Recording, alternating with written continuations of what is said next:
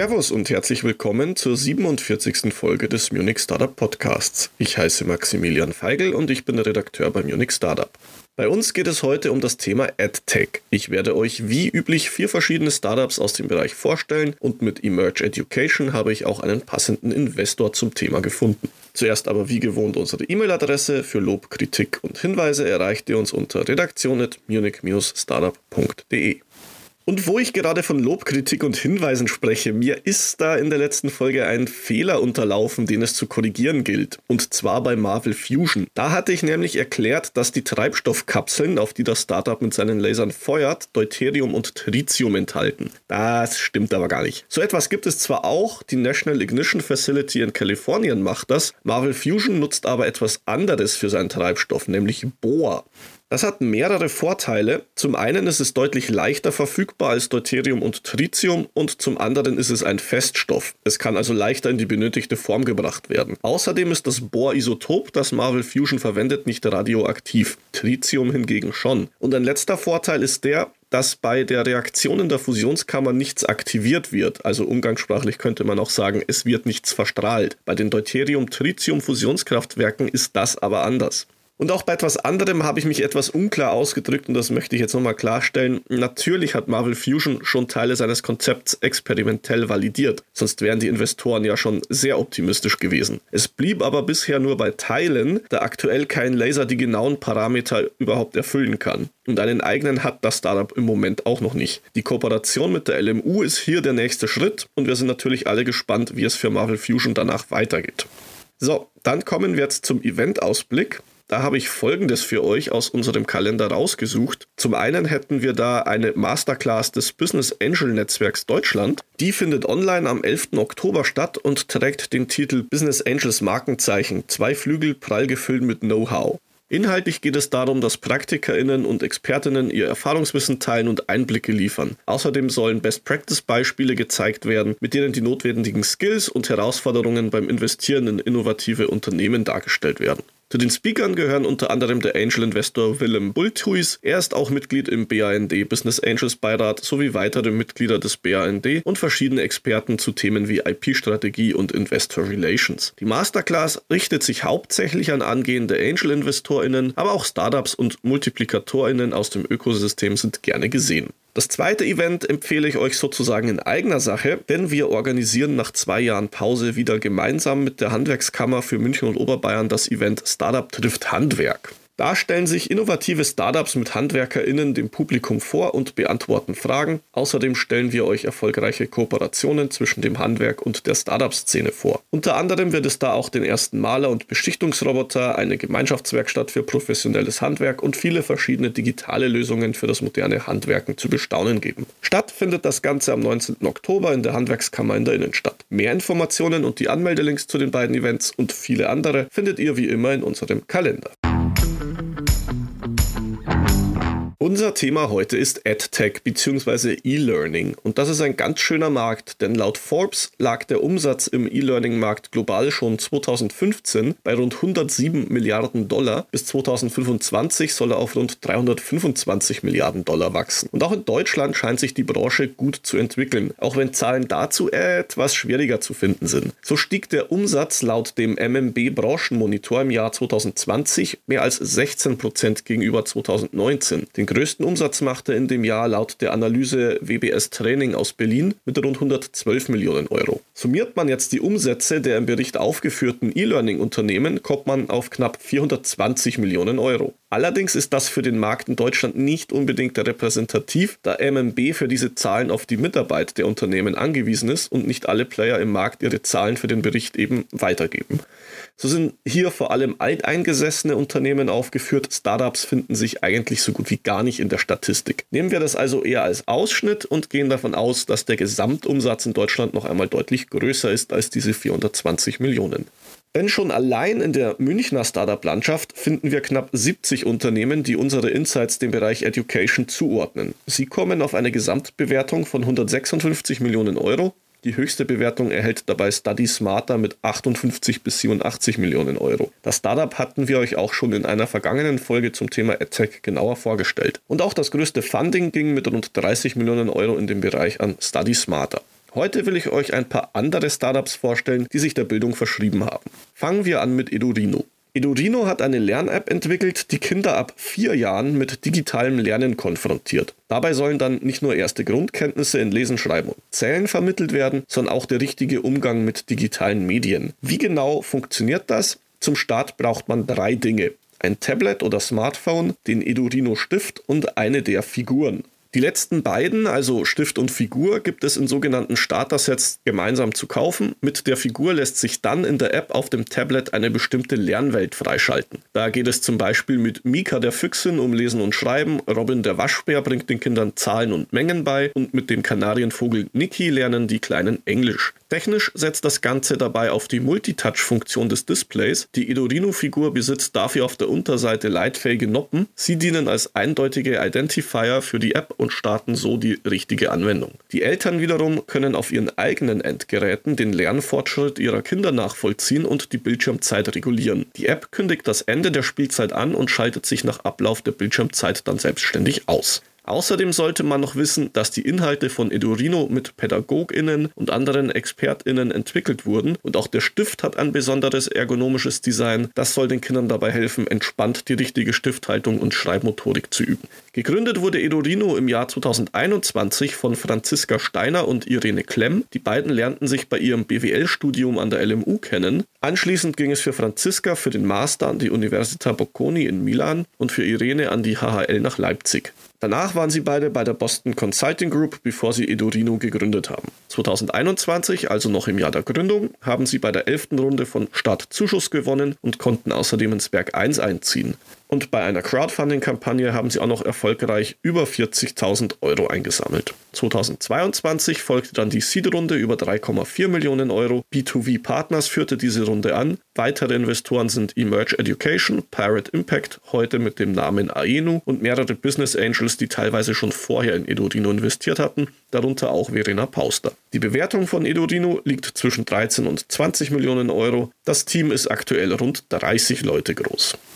Während sich Edurino jetzt an kleine Kinder richtet, konzentrieren sich die meisten AdTech-Startups eher auf SchülerInnen. Denn Nachhilfe wird inzwischen nicht nur von sehr vielen in Anspruch genommen, da steckt auch sehr viel Geld drin. Das weiß auch unser nächstes Startup, denn Simple Club konnte relativ schnell aus eigener Kraft profitabel werden. Aber fangen wir natürlich von vorne an. Simple Club ist wohl den meisten eher als Lern-App für Nachhilfe bekannt, sieht sich selbst aber eher als Wissensplattform. Prinzipiell bietet die App von Simple Club alles, was man sich als Schüler so vorstellen kann. Übungsaufgaben, Zusammenfassungen, digitale Karteikarten, das nennt man heute wohl Flashcards, Erklärvideos, Lernpläne, eine Abi-Vorbereitung und noch viele andere Funktionen gibt es da. Das Angebot startet ab der fünften Klasse, ist für alle Bundesländer und nimmt neben dem Abi auch die Vorbereitung auf den Realschulabschluss mit. Seit einem Relaunch der App sind die Inhalte außerdem nicht nur nach Fächern gegliedert, sondern auch nach Themen geordnet. So soll ein Wissensnetz entstehen, in dem die Themen miteinander verknüpft sind und fächerübergreifend im Kontext verstanden werden können. Wenn ich das jetzt richtig verstehe, soll das die Schülerinnen und Schüler dabei unterstützen, das, was sie zum Beispiel im Kunst- und Musikunterricht über den Expressionismus lernen, dann mit dem Geschichtsunterricht zu verbinden und so ein, ja, ein größeres Bild zu sehen. Nach Unternehmensangaben nutzen aktuell rund 2 Millionen SchülerInnen die Lerninhalte und auch Lehrerinnen sollen die Inhalte im Unterricht einsetzen. Entwickelt werden die Inhalte übrigens in Zusammenarbeit mit verschiedenen Universitäten, unter anderem mit der LMU, der TUM, der RWTH Aachen und dem KIT in Karlsruhe. Außerdem hat das Münchner Startup seit einiger Zeit auch Angebote für Auszubildende und duale Studenten. Hier arbeitet Simple Club mit Partnern wie der Deutschen Bahn, Brillux, der IHK und dem Deutschen Sparkassenverlag zusammen. Gegründet wurde Simple Club schon 2015 von Alexander Giesecke und Nikolai Schork. Die beiden kennen sich aus der Schule. Da haben sie schon 2012 in der 11. Klasse damit angefangen, animierte Lernvideos für Mathe zu produzieren. Nach dem Abi hat Alexander dann aber erstmal Maschinenbau am KIT studiert und Nikolai Medieninformatik an der LMU. Aber schon während des Studierens haben die beiden dann angefangen, Simple Club aufzubauen. Laut eigener Aussage ist das Startup auch schon seit 2018 profitabel. Eine erste Finanzierungsrunde gab es dann erst 2020. In ihrer Seed-Runde haben die Gründer 2 Millionen Euro von HV Capital eingesammelt, um schneller skalieren zu können. 2021 folgte dann eine weitere Runde über 1,3 Millionen Euro. Auch hier war HV Capital beteiligt und Business Angels haben sich auch angeschlossen. Und dieses Jahr schließlich kam die Series A über 7,2 Millionen Euro. Das Geld kam erneut von HV Capital, 10x und bestehenden und neuen Angel-Investoren, darunter wieder Verena Pauster. Eine Bewertung von Simple Club habe ich aktuell keine für euch. Die Teamgröße liegt bei knapp 100 Beschäftigten. Ein Nachteil der Nachhilfe sind allerdings die Kosten, denn die sorgen dafür, dass hauptsächlich Schüler aus besser verdienenden Familien auch in den Genuss des Zusatzunterrichts kommen können. Wer aus eher prekären Verhältnissen kommt, hat da dann oft das Nachsehen und damit auch weniger Chancen, den oft versprochenen Weg vom Aufstieg durch Bildung zu gehen. Unser nächstes Startup hat sich hierfür etwas einfallen lassen. UbiMaster hat eine digitale Plattform aufgebaut, die eine On-Demand-Verbindung mit Nachhilfelehrern ermöglicht. Das Startup nennt das KAAS oder auch Knowledge as a Service. Das heißt, sobald ein Schüler ein Problem hat, kann er oder sie natürlich das Problem beschreiben oder ein Foto schicken und einer der Nachhilfelehrer meldet sich dann innerhalb von zwei Minuten. Das ist das Ziel von UbiMaster. Dann führt der Nachhilfelehrer Schritt für Schritt durch die Lösung. Aktuell umfasst das Angebot Mathe und Physik, weitere Fächer sollen aber natürlich folgen. Die Nachhilfelehrer sind Absolventen von Universitäten, Studenten im höheren Semester, Lehramtsanwärter oder auch ehemalige Schullehrer. Bevor sie anfangen können, werden sie außerdem vom Startup geprüft. Das Besondere an UbiMaster ist jetzt allerdings das Geschäftsmodell. Denn das basiert nicht nur auf Subscriptions bei Privatkunden, sondern richtet sich auch an Unternehmen, die so ihren Mitarbeitern zusätzliche Benefits bieten wollen, also B2B2C. Damit ermöglicht das Startup dann viel mehr Schülern Zugang zu privater Lernunterstützung und Nachhilfe, und zwar unabhängig vom Einkommen der Eltern. Gegründet wurde UbiMaster 2019 von Jana Krotsch. Sie hat Finance and Accounting in Kent studiert und einen MBA von der Friedrich-Schiller-Universität in Jena. Anschließend hat sie als Consultant bei Accenture und Ergo und als Project Manager bei der Munich Re gearbeitet. Die Idee zu UbiMaster kam ihr allerdings privat, das hat sie mir mal in einem Interview erzählt, denn als Mutter von drei schulpflichtigen Kindern hat es sie einfach genervt, Nachhilfelehrer erstmal lange zu suchen dann mit den Buchungen rumzutun und am Ende ist man dann trotzdem noch unsicher, ob überhaupt die Qualität stimmt. Und im Notfall, wenn es schnell gehen muss, muss man dann als Elternteil trotzdem immer noch als Hilfsnachhilfelehrer einspringen, weil man den Lehrer ja zu einem gewissen Zeitpunkt gebucht hat. Aktuell ist UbiMaster noch bootstrapped. Ich habe also auch keine Bewertung für euch. Allerdings ist das Startup dabei, seine Seed-Finanzierungsrunde abzuschließen. Ein Mix aus deutschen und amerikanischen VCs sei schon an Bord. Wir können also gespannt dann auf die Nachricht zum erfolgreichen Abschluss warten. Aktuell hat UbiMaster noch rund 10 Beschäftigte. Dass das Lernen jetzt nicht mit dem Ende von Schule oder dem Studium aufhört, ist ja kein Geheimnis. Gerade euch Gründern und Gründerinnen muss ich es wohl nicht erzählen, wie wichtig es ist, Mentoren und Advisor zu haben, die einen unterstützen und von denen man lernen kann. Unser letztes Startup für heute hat sich genau dafür eine Lösung ausgedacht. Mentessa hat eine Plattform entwickelt, die Angestellte für Lernen und Zusammenarbeit auf der Grundlage von Skills verbindet. Intelligente Algorithmen sollen dabei helfen, psychologische Barrieren zu überwinden und gezielt mit anderen in Kontakt zu treten. So will das Startup die Hindernisse zum informellen Wissensaustausch wie Hierarchien, Vorurteile und vor allem den Aufwand dabei beseitigen. Das soll dann nicht nur neuen Angestellten dabei helfen, sich in der neuen Unternehmenskultur zurechtzufinden und mit Kolleginnen besser zusammenzuarbeiten, Stichwort Onboarding. Es soll auch jeder so schnell den richtigen Experten zum richtigen Zeitpunkt finden und so zum Beispiel ein Projekt schneller und mit besserem Ergebnis abschließen können. Gegründet wurde Mentessa 2019 von Tino Ruseva und Andrei Andreev. Tina hat an der LMU studiert, zunächst Kommunikationswissenschaft, dann kam ein MBA an der TUM nach, später dann noch ein PhD in Innovation Management an der Universität Sophia. Gearbeitet hat sie unter anderem als Dozentin an der EU Business School bei Fraunhofer und auch als Head of Startup Programs im Werk 1. Und mit JimSap hatte sie auch schon mal ein eigenes Startup gegründet. Andrei wiederum hat Informatik in Helsinki studiert und außerdem einen MBA von der TUM. Danach hat er als Entwickler für verschiedene finnische und deutsche Unternehmen gearbeitet, aber auch für Microsoft und Amazon Web Service. Kennengelernt haben sich die beiden bei Wira, dem Open Innovation Hub von Telefonica, wo sie beide Residents waren. 2022, also drei Jahre nach der Gründung, folgte dann die Seed-Runde über eine Million Euro. Das Geld kam unter anderem von Eleven Ventures, aber es waren auch nicht genannte deutsche und internationale Business Angels beteiligt. Die Bewertung des Startups liegt aktuell zwischen 4 und 6 Millionen Euro. Angestellte hat Mentessa rund 10.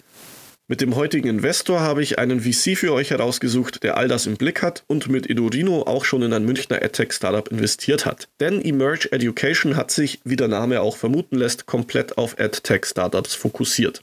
Den VC gibt es seit 2013, er hat seinen Sitz in London und er investiert fast ausschließlich in Seed-Runden, das aber global. Neben England und Deutschland hat er auch Startups aus Mexiko, Peru oder Südafrika in seinem Portfolio. Bei seinen Investments lässt sich Emerge Education von einem Manifest leiten, das der Gründer Jan Lynn-Matern verfasst hat. Das kann man auch auf der Webseite des Investors nachlesen. Die Kurzfassung lautet aber in etwa so. In Zukunft werden Lernen und Arbeiten davon bestimmt, ob man einen Computer nutzen kann, um die eigene Produktivität zu steigern oder ob man genau damit konkurrieren muss. Das führt natürlich auch zu einer wachsenden sozialen Kluft zwischen den beiden Gruppen. Diese Kluft soll überbrückt werden, indem Bildung und Ausbildung neu gedacht werden. Im Mittelpunkt steht dabei für Emerge Education ein demokratisierter, also vereinfachter Zugang zu höherer Qualifikation und sinnvoller Beschäftigung. Und Startups, die so etwas ermöglichen, sind dann eben genau das, was der VC sucht.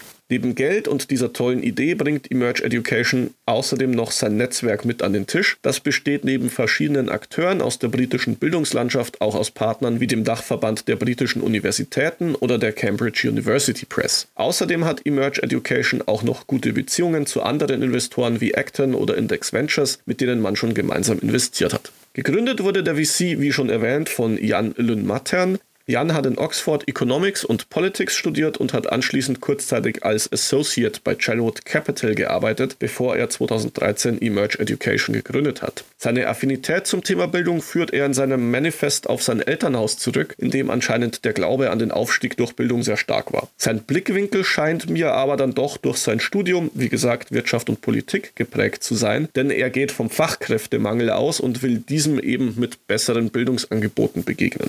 Partner bei Emerge Education ist Nick Newman. Er kam 2016 mit an Bord. Nick hat Business Administration in Melbourne und Durham studiert und hat anschließend mit Tiger Spike ein Tech-Startup mitgegründet. Das konnte das Gründungsteam auf 300 Mitarbeiter ausbauen, bevor sie 2017 den Exit vollzogen haben. Mit seinem Start bei Emerge Education hat er sich dann auch stärker im Bereich EdTech engagiert und ist so unter anderem Teil der EdTech Leadership Group im britischen Bildungsministerium geworden. Er und Jan gehören auch zu den Gründern des EdTech Founders Club. Dann werfen wir noch kurz einen Blick ins Portfolio von Emerge Education. Das ist ja sehr international. Insgesamt zähle ich 23 Startups, davon 9 aus England, 4 aus Deutschland und 4 aus den USA und noch einige aus anderen Ländern. Bei den deutschen Startups sind zwei aus Berlin und zwei aus München. Das ist neben Edurino auch Savvy, geschrieben mit zwei V und einem Y. Das Startup bietet Lösungen für das Onboarding, Vernetzen und die Weiterentwicklung von MitarbeiterInnen. Wenn ihr mit dem VC in Kontakt treten wollt, dann ist das denkbar einfach, denn unter emerge.education seht ihr schon ganz oben in der Navigation einen großen pinken Button mit der Aufschrift Send us your deck. Dem begegnet ihr auch immer wieder, wenn ihr dann durch die Seite scrollt. Wagen wir zum Schluss noch einen Ausblick, denn Emerge Education und vor allem die deutschen und Münchner Startups haben noch viel Arbeit vor sich. Denn was E-Learning allgemein betrifft, steht Deutschland da noch nicht so gut da, wie man sich das vielleicht wünscht. Im Ranking des E-Learning Index des Center for European Policy Studies hat die Bundesrepublik nämlich den letzten Platz belegt. Untersucht wurde die Bereitschaft für digitales lebenslanges Lernen in allen 27 EU-Staaten. Die Studie ist aus dem Jahr 2019. Den Bedarf für Veränderungen hat danach ja bekanntlich die Corona-Krise allen vor Augen geführt. Den AdTech-Startups steht also noch sehr viel Arbeit bevor. Zum Abschluss habe ich jetzt wie immer noch ein paar Hinweise, was es in den nächsten Tagen so bei uns zu lesen gibt. Da haben wir zum einen den Quartalsbericht für die letzten drei Monate. Da blicken wir mit Hilfe unserer Insights zurück und analysieren, was den Sommer in der Münchner Startup-Szene so los war. Und als zweites will ich euch mal allgemein unsere Wettbewerbsübersicht nahelegen. Denn jetzt nach dem Sommer geht es mit vielen Wettbewerben und Awards wieder los. Wenn ihr da keine Fristen verpassen wollt, findet ihr das alles in unserer Übersicht unter Termine und dann Wettbewerbe. Und damit habe ich es für heute. Ich bedanke mich fürs Zuhören und sage Servus.